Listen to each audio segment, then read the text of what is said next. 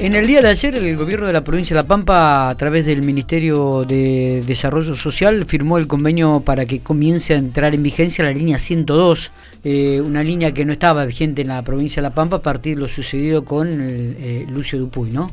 Em, bueno, e-, era un proyecto que hacía rato la diputada de propuesta federal, María Laura Trapaglia, había presentado para no transformarlo en un convenio de implementación, sino en un proyecto de ley, que es lo más importante para que quede vigente, ¿no? Porque este convenio en algún momento puede llegar a caducar o puede dejar de entrar en vigencia. Así que estamos en diálogo con María Laura para, para hablar y desarrollar sobre, esta, sobre este tema. María Laura, ¿cómo le va? Buenos días, gracias por atendernos. Hola Miguel, ¿cómo estás? Buen día, buen día a toda la audiencia de toda la provincia. Bueno, eh, más o menos eh, no está de acuerdo con este convenio. Es decir, está de acuerdo que comience a implementarse la línea 102, pero no que sea un convenio, sino que a usted le hubiese gustado que un poco se implementara el proyecto que había presentado en la Cámara de Diputados, ¿no? Sí, eh, la realidad es que es, es algo que celebramos todos, todos los pampeanos, no importa el color político. Eh, hemos tenido el caso de Lucio, que a través de, o sea, no es que no haya habido ningún caso anterior, ni va a haber ningún caso más, lamentablemente. Esto es una herramienta que la provincia de La Pampa es la última que se va a adherir a esta línea.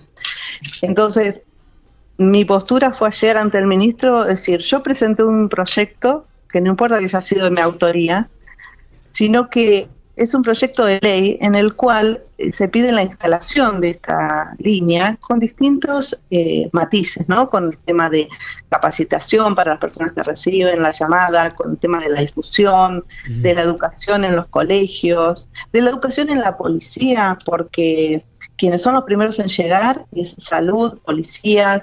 Entonces, em, para mí era fundamental que, y, y era mucho más superador que se convirtiera en ley eh, esto es un, eh, se firmó un acta de compromiso, un, convenio eh, que es provisorio, va a tener un plazo. Entonces, si nosotros lo hacemos, para eso estamos los legisladores, para hacer proyectos que lleguen, que sean necesarios y que se realicen para el bienestar de todos los pampeanos y de todas las pampeanas.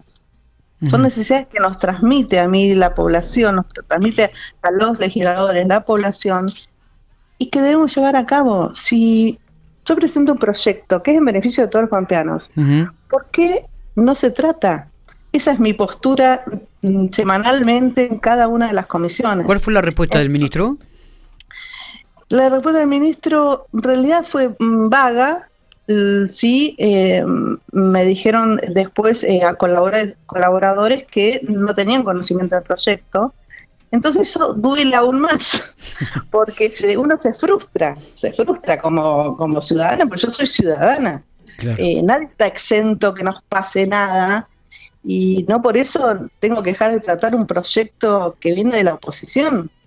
El Poder Ejecutivo manda un montón de proyectos del Ejecutivo y nosotros los miramos, los analizamos, los estudiamos con el grupo de asesores que tenemos, excelente grupo de asesores, y después vamos a las comisiones donde hay que discutir en equipo, todos los bloques en equipo, para sacar la mejor ley para los pampeanos. Claro. Es un proceso que quizás la ciudadanía no, le, no la conoce, no la entiende, pero esto es una cuestión de trabajar en equipo y más en estos temas, niñez, salud, educación. ¿Qué color político le podemos dar a la niñez, a la adolescencia, a la salud, a los adultos mayores, a todos los temas que sean de política pública? Me imagino que eh, en este convenio y de acuerdo a poniéndolo en forma paralela con el proyecto de ley que usted había presentado. ¿Hay diferencias, este, María Laura? Hay, la, diferencia es eh, sobre todo la, instalación.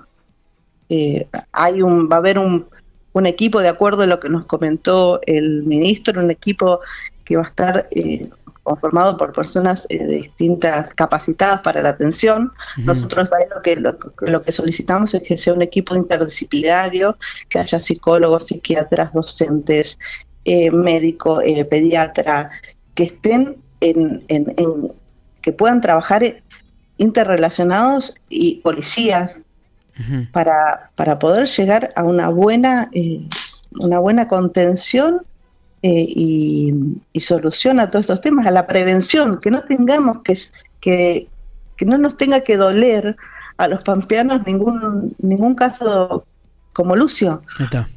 Eh, porque ahí nos despertamos, ahí empezamos a ver cosas, pero hubo antes otros casos.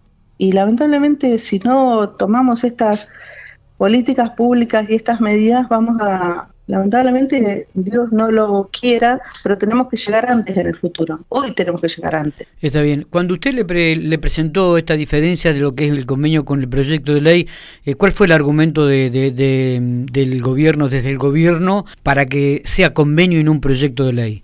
¿Argumentaron de qué manera, María Laura? Bueno, una vez más es decirnos que ya venían trabajando en este proyecto y que la decisión política estaba tomada para este acta, a lo cual yo le respondí, si hay decisión política para un acta, ¿cómo no va a haber decisión política para un proyecto de ley que sea más contundente, que sea más superador a un convenio? Porque si la decisión política, o sea, las leyes y los proyectos en la Cámara salen por decisión política. Sí, sí, sí. El Poder Ejecutivo dice que sí o que no. Entonces, si está la decisión política el, la Cámara, los presidentes de las comisiones ven los proyectos, eh, se tendrían que informar a el Ejecutivo como también, como lo hacen. De hecho, lo hacen, lo tienen que hacer. Consultar, nos, lo consultan con los ministerios correspondientes y ahí se nos dicen si se puede tratar, no, no se puede tratar, se puede tratarse, mira lo que te estoy diciendo, tratarse. Sí, sí, sí, sí. En comisión, eh, que, vayamos a una aprobación de un proyecto de ley de la oposición, te puedo pasar los números, lo que no, no se trató. Claro.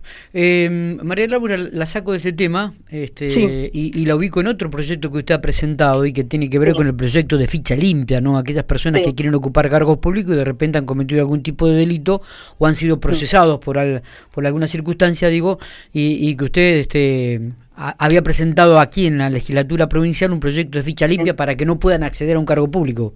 Sí. ¿Cómo está ese tema dentro de la Cámara Legislativa? Em, ¿Está cajoneado también? Es decir, no, no, no tiene quórum. No, está cajoneado desde noviembre del, del 2020. Pero lo, lo, que, em, lo que tiene que saber eh, la ciudadanía es que esto es una cuestión que nos preocupa, nos ocupa aquellos políticos que hoy la, la gente nos ve mal. O sea, dice, vos decís, un, ¿Qué pensás de un político que es corrupto, que,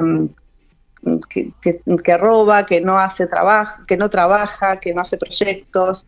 Bueno, yo estoy acá trabajando para que esta, este el ciudadano, que mi mamá, que mi marido, que mi hija, que ahora va a votar por primera vez, no vote, tenga esa posibilidad de decir, bueno, sacaron en la provincia de La Pampa el proyecto de ficha limpia, entonces yo no voy a tener personas en esa lista que tengan actos de corrupción, no voy a entender, no voy a tener a un presidente de, comisión de fomento procesado, no voy a tener a un intendente que haya sido procesado por, por algún acto de violencia, por un acto de trata.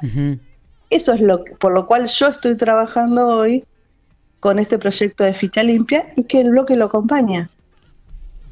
La, la, ciudadanía tiene que, entender, el pampeano, el que hoy el que te está, nos está oyendo, tiene que entender que nosotros estamos trabajando por esto y lamentablemente hay una decisión política, como en, en otros casos, de no tratarlo.